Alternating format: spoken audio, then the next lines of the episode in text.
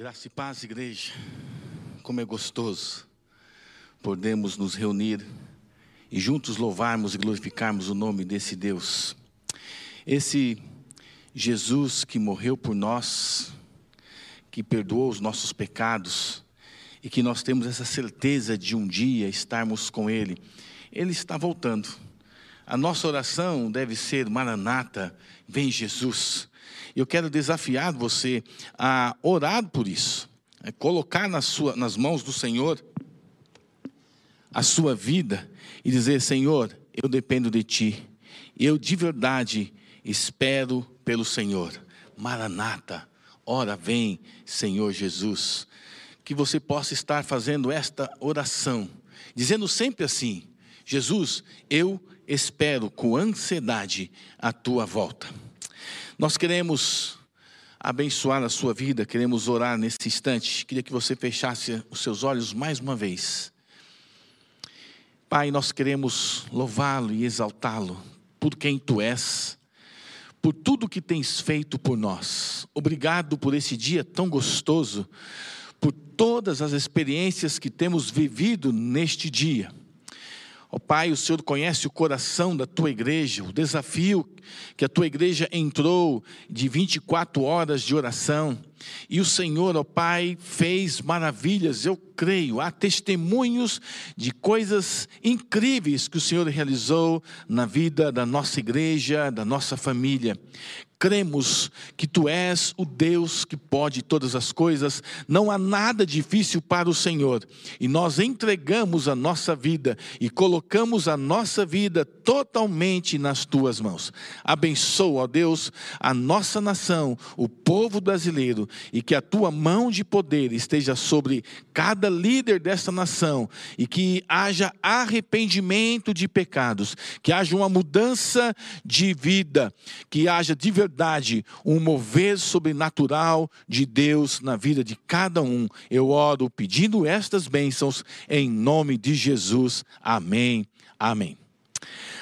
Queridos, nós vamos continuar nós, os nossos estudos, as nossas, a nossa série de mensagens sobre a pessoa do Espírito Santo.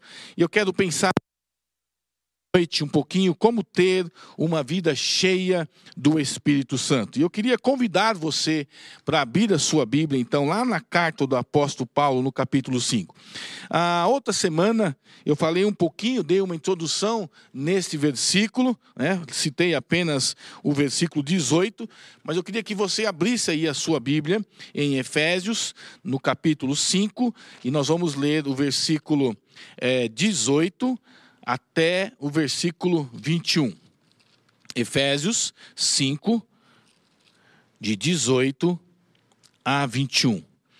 Paulo diz assim: E não vos embriagueis com vinho, no qual há excesso. Algumas traduções diz que há confusão, que há dissolução. Aqui na King James diz que há excesso. Mas enchei-vos do Espírito, com salmos e hinos e cânticos espirituais, cantando e louvando ao Senhor no vosso coração, dando sempre graças por todas as coisas a Deus e Pai, em nome de nosso Senhor Jesus Cristo, sujeitando-vos uns aos outros no temor de Deus. Ah, na semana passada, a pastora Roberta falou que o Espírito Santo é uma pessoa. E é mesmo. É uma pessoa que está ativa, viva e ativa e muito ativa no planeta Terra. Ele está em mim, ele está em você, e ele está sempre pronto para realizar em nós a sua obra. Nós só precisamos permitir nós precisamos nos entregar totalmente, nos render totalmente, nos render a Ele no sentido de, de verdade, erguermos as nossas mãos e eu me entrego a Ti. Eu não sei o que fazer sem o Senhor. Essa rendição precisa acontecer para que tudo Ele venha fazer em nossa vida. Nós somos seres humanos, somos falhos, é? somos visíveis, tangíveis, podemos ser tocados. E quando nós pensamos no nosso inimigo, o nosso arqui-inimigo, o diabo, nas suas hostes, nós vemos que ele está sempre disposto a trabalhar contra nós. São seres demoníacos, invisíveis, que nós não podemos tocar, não vemos e não podemos tocar. A nossa fé sempre deve estar, e Paulo fala sobre isso, deve estar à altura dessas duas dimensões. Por isso, Paulo, então, introduz essas duas é, dimensões com um imperativo. Ele começa aqui no versículo 18 dizendo: Enchei-vos. E junto com esse imperativo, nesses versículos aqui, até o versículo 21, nós vemos um imperativo e vemos alguns gerúndios. Ele fala, falando, louvando, dando graças, sujeitando, cantando. Nós encontramos aqui alguns gerúndios. E eu queria pensar então nisso ver a importância da plenitude do Espírito Santo. Seria impossível exagerar a importância que o Espírito Santo exerce em nossa vida como pessoa que ele é. Paulo diz lá em Efésios, capítulo 1, versículo 13, 14, que somos selados pelo Espírito. Ele diz lá: em quem também vós confiastes. Depois que ouvistes a palavra da verdade, o evangelho da vossa salvação, e tendo nele também crido, fostes selados com o Espírito Santo da promessa, o qual é a garantia da nossa herança, até a redenção da possessão adquirida para louvor da sua glória. Amados, hoje, na, no nosso tempo moderno, né, nós não vemos quase aquela questão da carta, do selo, mas ainda ocorre quando você quer enviar um documento ou alguma, algum bem pelo correio, é colocado o selo, é colocado um carimbo, e aquilo lá significa que vai chegar no destino. E se alguma coisa acontecer de não chegar, ele vai retornar. O selo aqui é uma garantia que Deus deu a mim e a você. Fomos selados com o Espírito Santo e há uma garantia e uma certeza dada por Deus que nós vamos receber a nossa herança. E a nossa herança é os céus. Paulo diz na sua carta aqui em Filipenses, no capítulo 4, no versículo 30, que ele é uma pessoa e nós não devemos entristecer o Espírito Santo. E aqui no capítulo 5, versículo 18, ele ordena que sejamos cheios do Espírito. É o Espírito Santo quem nos convence de que pecamos. É Ele quem opera em nós o novo nascimento. É Ele quem ilumina o coração do homem para entendermos as Escrituras. Tem gente que disse, pastor, eu leio, leio, leio a Bíblia e não entendo nada. E aí, algumas vezes eu tenho dito para essas pessoas: olha, você tem orado pedindo para que o Espírito Santo abra a sua mente, dê sabedoria, dê discernimento, ilumine a sua mente. E normalmente ela fala: não, eu vou lendo, simplesmente lendo. Está errado. O Espírito Santo ilumina o coração do crente para ele entender as Escrituras. É Ele quem consola, é Ele quem intercede por nós com gemidos inexprimíveis, é Ele quem nos batiza no corpo de Cristo, é Ele quem testifica com o nosso espírito que somos filhos de Deus. É Ele quem habita em nós. É uma pessoa, a pessoa do próprio Deus em mim e em você. No entanto, é possível ser nascido de Deus, ser batizado com o Espírito Santo, habitado pelo Espírito Santo, selado pelo Espírito Santo e ainda assim estar sem a plenitude do Espírito Santo. Nós já temos o Espírito, fomos, somos batizados no Espírito. Agora devemos ser cheios do Espírito Santo. O pastor Billy Graham é enfático quando ele fala sobre isso. Ele diz assim: ó, todos os cristãos devem ser cheios do Espírito Santo. Essa era uma mensagem que o pastor Billy Graham pregava muito, dizendo: ó, todos os cristãos devem ser cheios do Espírito Santo. E qualquer coisa menos que isso é só parte do plano de Deus para a nossa vida. É parte, é um pedaço. Deus tem coisas grandes para nós tem objetivos e alvos grandes demais para nós. E se nós formos cheios e plenos do Espírito Santo, nós iremos viver isso. Por isso, a questão aqui levantada pelo apóstolo Paulo é embriaguez ou enchimento do espírito. A Bíblia, gente, não condena o uso do vinho. O que a Bíblia condena e diz é a respeito do abuso do seu uso condena o abuso do vinho. Eu tenho falado sobre isso. Uma, dos uma das nossas visões aqui na igreja, entendemos que para exercer o ministério na Igreja Jardim, você precisa entender a necessidade de viver uma vida álcool zero. E aí alguns dizem, mas pastor, da Bíblia não fala nada sobre isso. Alguns dizem, falaram para mim, mas olha, Jesus começou o seu ministério e ele transformou a água em vinho. Foi o primeiro milagre de Jesus. Sim, é verdade. Aquele consumo, aquele vinho que foi transformado, e a gente lê lá que foi o melhor vinho, ele foi transformado para ser consumido numa festa. E o uso do vinho se torna abuso, ou vira abuso, quando em algumas circunstâncias. Eu quero pensar um pouquinho com você sobre isso. E é sobre isso que Paulo está querendo falar comigo e com você aqui em Efésios capítulo 5. O uso do vinho torna-se abuso quando descamba para o excesso. Se você ler o livro de Provérbios, você vai ter ali vários ensinamentos a respeito disso. O problema é o excesso, quando a pessoa descamba para esse lado. O uso do vinho torna-se abuso quando o indivíduo indivíduo passa a ser dominado por ele. Paulo diz lá em 1 Coríntios, capítulo 6, versículo 12: Todas as coisas me são lícitas, mas nem todas me convêm. Todas as coisas me são lícitas, mas eu não serei levado sob o poder de nenhuma. Então, amados, a parte B desse versículo, Paulo diz: ó, Eu não serei levado pelo poder de nenhuma. Então, o problema é o abuso do vinho. O uso do vinho torna-se abuso quando essa prática ofende a consciência fraca de outro crente. Paulo diz isso em Romanos capítulo 14, versículo 13.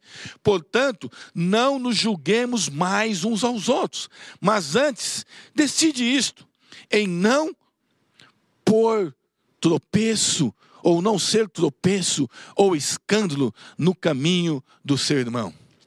Se aquilo que nós queremos fazer é escândalo e faz alguém tropeçar, um irmãozinho mais fraco na fé, nós devemos dizer não. Por isso, amados, o uso do vinho torna-se abuso quando fere o testemunho cristão. Porque neste momento, de repente, nós estamos ferindo, estamos machucando, em vez de glorificarmos a Deus, nós estamos machucando outros crentes. Por isso, Paulo diz: portanto, quer comais, quer bebais, ou façais qualquer coisa, faça tudo para a glória de Deus. Então, será que se você se embebedar, você está fazendo isso para a glória de Deus? Se você escandalizar o seu irmão, você está fazendo isso para a glória de Deus? É lógico que não.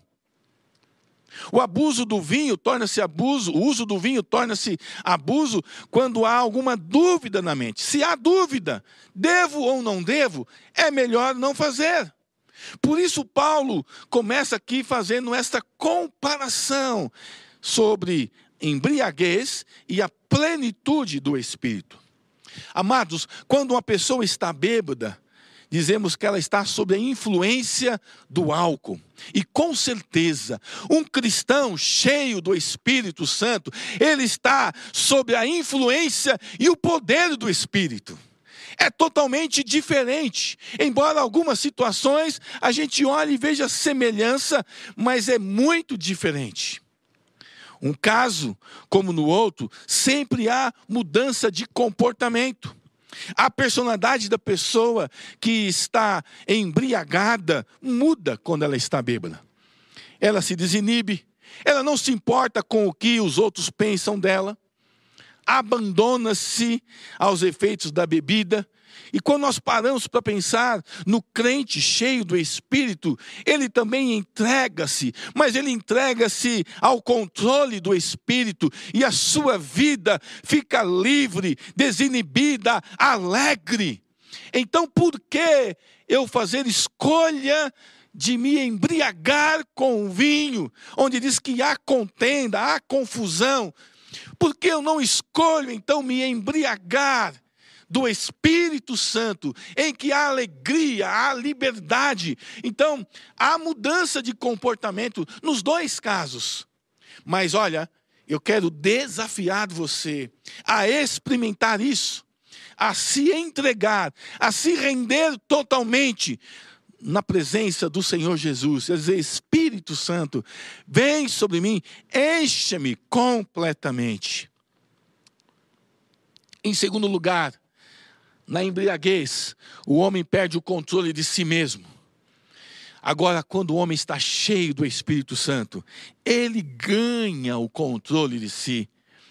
A Bíblia diz que um dos frutos, um do fruto do Espírito, está né, tá lá na relação, é domínio próprio. O homem cheio do Espírito Santo, ele tem domínio próprio.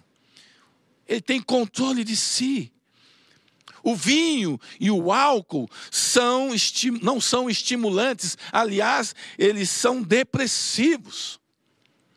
Alguém já disse que o álcool é ladrão de cérebro. A embriaguez faz com que é, a pessoa fique deprimida, deprime o cérebro, tira do homem o autocontrole, a sabedoria, o entendimento, o julgamento, o equilíbrio, o poder de decidir, de fazer escolhas. Em outras palavras, a embriaguez impede o homem de agir de maneira sensata. Agora, o Espírito Santo faz exatamente o oposto. Ele não é deprimente, ele é estimulante. Ele estimula a mente, estimula o coração, a vontade do homem em agradar a Deus. Ele quer ser cada vez mais parecido com o Senhor Jesus. Esse é o objetivo do crente que quer ser cheio do Espírito Santo.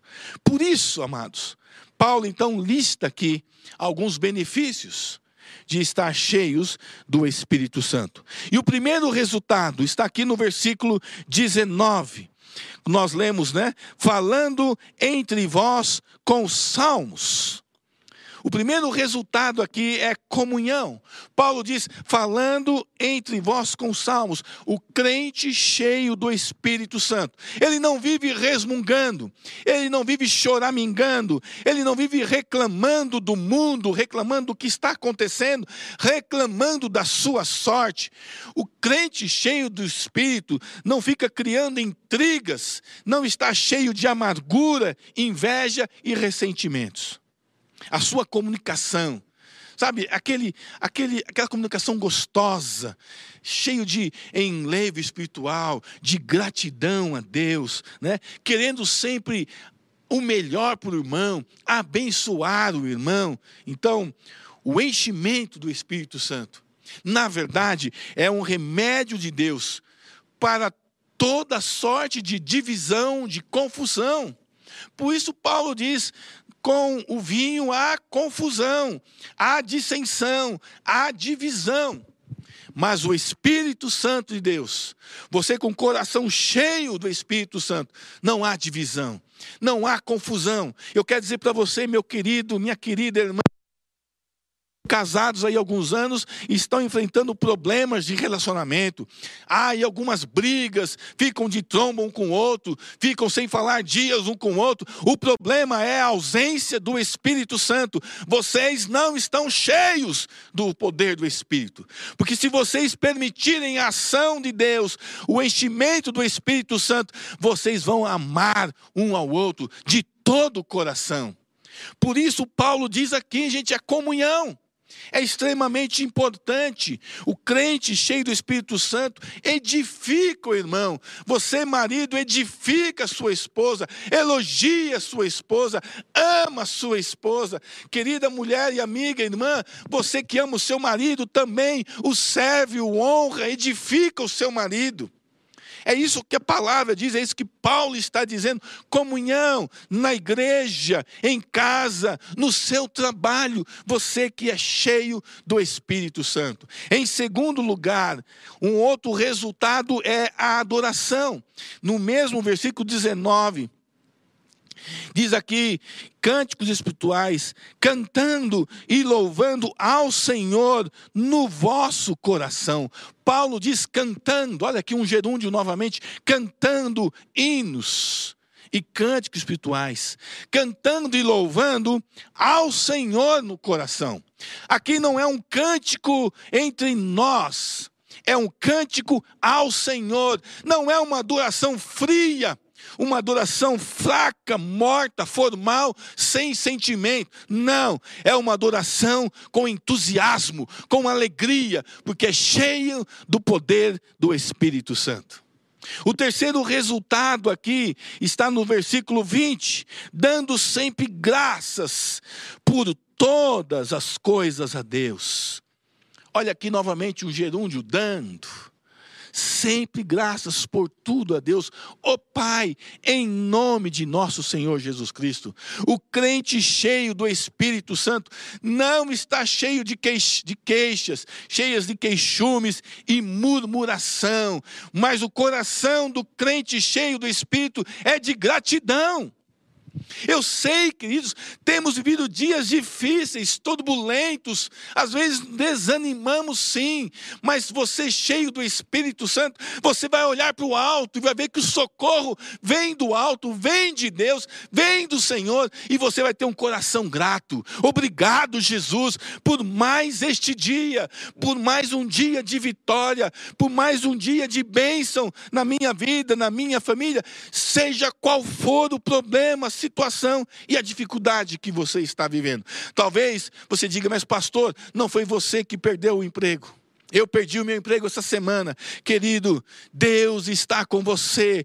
Continue olhando para Jesus, focado em Jesus. Ele é Senhor. E você, cheio do Espírito Santo, Ele cuidará de você. Ele vai mover céus e terra. Vai mexer com os irmãos da igreja. Vai acordar irmãos às três da manhã, quatro da manhã. Vai falar com ele. Olha, vai fazer alguma coisa por aquele irmão. Ajude-o ele em nome de Jesus. Este é o nosso Deus, é a ação sobrenatural do Espírito Santo. Então, seja cheio do Espírito Santo. Nós não podemos dar graças por tudo. Eu queria fazer aqui um parênteses, porque há aí uma teologia, alguns ensinando que nós temos que dar graça por todas as coisas, mas tem algumas coisas que não dá para a gente dar graças. Por exemplo, né, estão aí ensinando né, que você pode, de repente, um marido deve louvar a Deus pelo adultério da esposa. Então ele vai louvar a Deus pelo adultério da esposa. Não faz sentido isso. A mulher louvar a Deus porque o marido encheu a cara, porque o marido se embriagou. Chega em casa, dá uma surra nela, nas crianças, e ela diz: Olha, eu vou louvar a Deus por isso. Amados, Deus não manda o mal sobre a nossa vida, Ele abomina o mal. O pai não deve dar graças a Deus pelo filho que está no mundo das drogas, ou pra, pela filha que se perdeu. O que ele tem que fazer, como cheio do Espírito Santo, é dobrar os seus joelhos e dizer: não! Deus, a vida da minha filha, do meu filho está nas tuas mãos. E eu oro para que haja libertação. Senhor, incomoda o meu filho, incomoda minha filha, incomoda minha esposa, incomoda meu marido. Faz algo diferente. Traga-os novamente para perto de ti, porque o Senhor é Deus. Precisamos tomar cuidado com essa teologia que estão ensinando por aí. É? Precisamos sim louvar a Deus, agradecer a Deus, mas ter discernimento sobre o que vamos agradecer e louvar a Deus. Vamos louvar a Deus pelo bem. O mal é uma abominação. Não podemos louvá-lo nem dar-lhe graças por aquilo que ele abomina. Você acha mesmo que Deus se agrada, Jesus se agrada de você, marido, que bate na sua esposa? Ou, né? Eu acho que tem mulheres hoje que vão para cima do marido, né? E bate no marido. Você acha que Deus se agrada disso? Ele diz lá, tudo bem? Não. Com certeza não. Você acha mesmo que Deus se agrada de você, filho, que desonra, que desrespeita, que desobedece o seu pai? Com certeza não. Por isso Paulo diz: olha, busque o Senhor, encha-se do Espírito, louve ao Senhor, agradeça a Deus, porque Ele é Deus, mas entenda que você precisa se prostrar diante do Senhor e entregar a sua vida, a sua família. Nós temos feito isso esses dias. Essa semana passada, essa semana, né, desafiei novamente a igreja para estar aí numa semana, escolher um dia para jejuar, para orar por sua família, pela igreja, pela nação. E nós vamos continuar, amados. Amanhã, dia 29, é um dia especial que separamos para um jejum em prol da nação. E eu quero desafiar você a orar pela nação, amanhã especificamente a nação brasileira. E fazer um jejum, tirar alguma coisa. Não fazer alguma refeição, ou a, do café, do almoço, da janta, ou um jejum total, só água na, amanhã. Eu não sei o que você pretende fazer, mas eu estou desafiando você. E eu tenho certeza que esse momento de oração e jejum pelo, pelo, pela nossa nação, haverá sim um mover do Espírito Santo em sua vida, e você será tocado por Ele. Eu tenho certeza disso, porque Ele é uma pessoa, Ele é real, é ativo, é vivo. Um outro resultado que nós temos aqui no versículo 21, Paulo diz: sujeitando-vos uns aos outros no temor de Cristo. Uma pessoa cheia do Espírito Santo não pode ser uma pessoa altiva, arrogante, soberba. Jesus Cristo diz: Aprendei de mim, que sou manso e humilde de coração. Em Cristo devemos ser submissos uns aos outros. Um marido cheio do Espírito Santo ama sua esposa como Cristo amou a igreja. Paulo vai falar um pouquinho mais sobre isso abaixo aqui uma esposa, uma mulher cheia do Espírito Santo, ela vai se submeter ao seu marido, assim como a igreja se submete a Cristo. Pais cheios do Espírito Santo criam os filhos na palavra de Deus, na admoestação do Senhor. Filhos cheios do Espírito Santo vão tratar bem os seus pais, vão obedecer os seus pais. Pais cheios do Espírito Santo não vão provocar a ira aos filhos. Patrões cheios do Espírito Santo vão tratar os seus empregados com dignidade. E empregados cheios do Espírito Santo trabalham com empenho em favor de seu patrão. Eu quero fazer aqui um parênteses de alguns que se dizem cheios do Espírito Santo, e que vão para as empresas e na hora do trabalho são tão crentes, são tão cheios do Espírito, dizem ser cheios do Espírito, que ficam lendo a Bíblia na hora do trabalho, que ficam conversando com os amigos, falando de Jesus na hora do trabalho. Ei, você é um homem cheio do Espírito Santo, uma mulher cheia do Espírito Santo, você está lá neste momento de trabalho para servir a empresa, o seu patrão, honrar o seu patrão. Então, se você entra às 8 horas e sai às 17, entre às 8 e sai às 17. Se você tem uma hora de almoço, faça uma hora de almoço. E aí sim, nesse uma hora de almoço, você come aí rapidinho, em 15 minutos, né? Eu vejo lá o, o Vitor, meu filho, né, na, na mesa, nós estamos lá fazendo a refeição, todo mundo leva 15, 20 minutos, ele come em 5 minutos. Então ele tem mais 55 minutos no emprego para falar de Jesus. Tem gente que demora mais de meia hora, então sobra menos tempo para falar de Jesus, mas você vai falar de Jesus e mostrar quem você é com a sua atitude, com o seu comportamento. Então, aqui um parêntese, porque tem muita gente fazendo tudo errado, dizendo que é cheio do Espírito Santo. Por isso, Paulo diz aqui: olha, enchei-vos, enchei-vos do Espírito Santo. Gente, o verbo aqui está no imperativo, não é uma proposta, não é uma opção, mas é um mandamento de Deus. Não ser cheio do Espírito Santo é pecado. O verbo aqui também está no plural. Enchei-vos. A ordem aqui é dada a toda a comunidade cristã, a ordem é dada a todos os crentes. A plenitude do Espírito Santo não é um privilégio para alguns, para a elite. A plenitude do Espírito Santo não é apenas para a equipe de louvor da igreja ou a coreografia da igreja, não. A, a unção e o enchimento, a plenitude do Espírito Santo é uma, um mandamento e é dado a todos, indistintivamente. Seja ele pequenininho ou grandão, seja ele culto ou sem nenhuma cultura, não importa. O verbo aqui também está na voz ativa, passiva. O sentido é: deixai o Espírito encher-vos.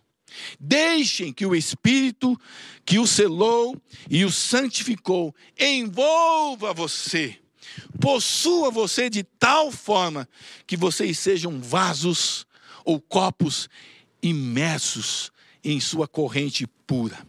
Nós trouxemos aqui um jarro na outra semana com água, colocamos esse copo dentro do jarro. E hoje eu tive ideia de fazer uma coisa diferente, mas eu tinha que gravar essa live no rio. Né? Então não deu para fazer. Porque a ideia aqui, quando Paulo fala deixem-se ou encham-se, é que você é este copo vazio e que você vai lá e embarca, coloca aquele copo ali na água corrente e solta o copo. Deixa o Espírito Santo levar você. Você vai estar cheio do Espírito Santo. E quando você menos esperar, você não está mais aqui, você já está lá, depois está lá longe é diferente. Mas Paulo está dizendo: olha, façam isso, porque eu tenho algo maravilhoso para você. Gente, o Espírito Santo é pessoa, é viva, é ativa. Não podemos colocar numa caixinha pequenininha, dizer é assim que ele vai fazer sempre. Não, Deus é criativo. A Bíblia fala isso. Deus é criativo. Por isso, queridos, nós precisamos ser cheios do Espírito Santo. Não podemos entristecer nem apagá-lo, mas submeter-se à sua autoridade, sua influência e poder. Em quarto lugar, e em último lugar, o verbo aqui, no grego, está no presente contínuo. Ah, no grego há dois tipos de imperativo. Existe o auristo, que descreve uma, uma ação única. Então, por exemplo, é, Jesus está lá na, na festa do casamento, né? E ele fala para que as pessoas ali, aqueles servos, tinha acabado o vinho, então ele vai lá e diz: encham as talhas. Então, esse, esse encham, essa ordem de Jesus àqueles servos que ali estavam, era uma ação única. Eles tinham que encher as talhas uma única vez. Eles encheram, trouxeram as talhas, as talhas e Jesus operou um milagre. E eu não sei o que aconteceu ali, o que ele fez. Ele orou, impôs as mãos, levantou as talhas. A Bíblia não fala sobre isso. Só sei de uma coisa: na hora que eles experimentaram aquele vinho, era o melhor. Amados, o Espírito Santo é este vinho novo. Ele é o melhor que Deus tem para mim e para você. Então, aqui o verbo está no auristo, né, falando no, capítulo 2, versículo 7, mas aqui em Efésios 5, 17, não é um presente contínuo, descreve uma ação contínua. Aqui no 5,18, Paulo diz: enchei-vos do Espírito. É um imperativo presente e contínuo. Quer dizer, encha-se todos os dias, diariamente, continuamente. Nunca pare de ser cheio. Eu quero concluir dizendo que a plenitude do Espírito não é uma experiência de uma única vez para sempre e nunca podemos perder, mas sim é um privilégio que deve ser continuamente renovado em nossas vidas, pela submissão à vontade de Deus. Nós fomos selados de uma vez por todas. Temos essa certeza e a garantia de vida eterna. Nós vamos para o céu.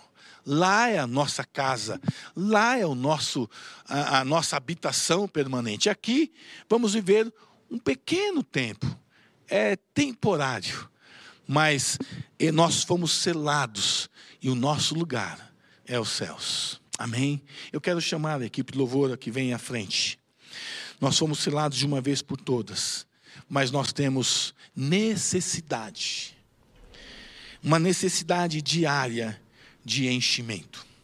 E eu quero desafiar você a entender isto. É um espírito, o Espírito Santo é uma pessoa viva. Ele habita em mim, habita em você, e há uma necessidade de enchimento todos os dias. Yeah? E fica essa imagem na sua mente aí, de você, este copo, sendo colocado ali em águas correntes fresquinhas. E enche esse copo, e agora solte ele. É? E de repente, você vai estar ali, sendo enviado para um outro lugar, para fazer uma obra que o Espírito Santo determinou para você. É interessante que quando nós lemos o livro de Atos, e Atos fala muito sobre a presença do Espírito Santo, e o estudo que nós estamos fazendo, né, esses dias, esses domingos, sobre o Espírito Santo, está totalmente ligado ao livro de Atos. E é interessante porque certa vez Felipe estava numa cidade falando para uma multidão, e muitas pessoas estavam sendo salvas. Aí vem o Espírito Santo fala: Felipe, vá para o deserto.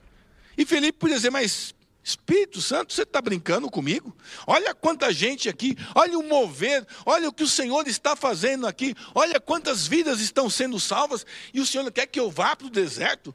deserto não tem ninguém, no deserto não passa ninguém. E ele foi levado pelo Espírito ao deserto, e lá ele encontrou uma pessoa, uma pessoa importante, tesoureiro de uma rainha, de um povo importante. E aquele homem estava lendo porções do livro de Isaías, e Felipe chega e diz: Olha, você entende o que você está lendo? Ele disse: Como vou entender se não há quem me explique? E Felipe então entra, começa a ensinar, fala a respeito de Jesus, e aquele homem se converte. Chega o um momento que ele vê a água e diz: Ali está a água, o que me impede de ser batizado? E Felipe disse: Nada impede. E então aqueles homens, né, o, eunuco e Felipe, desceram as águas. E Felipe batizou aquele homem. E quando ele se levanta da água, ele fica procurando Felipe. Cadê? Não, eu sonhei? O que aconteceu comigo? Felipe já não estava mais no deserto. O Senhor já tinha levado Felipe para outro lugar. Esta é a ação do Espírito Santo de Deus na minha vida e na sua vida. E eu quero desafiar você nesta noite a entregar-se totalmente, a entregar de verdade a sua vida nas mãos do Senhor e a dizer: Vem Espírito, Vem e toma o teu lugar. Vem e tenha liberdade para agir em minha vida, porque eu quero ser cheio do teu espírito. Eu quero obedecer à palavra do Senhor. Eu quero me entregar, me render totalmente e declarar: a minha vida é tua. Nós vamos adorar ao Senhor. Pois a pastora vai vir aqui e ela vai estar orando por você. Você que está aí em casa, que talvez tenha vivido dias difíceis e o que está na sua boca hoje são palavras de queixas, de murmuração, de ressentimento. Isso não é resultado de uma vida cheia do Espírito Santo. E nós queremos orar por você, porque cremos que se você permitir essa ação sobrenatural, esse esta plenitude do Espírito na sua vida, você vai viver uma vida fantástica na presença do Senhor. Que Deus abençoe você, que você tenha uma semana gostosa.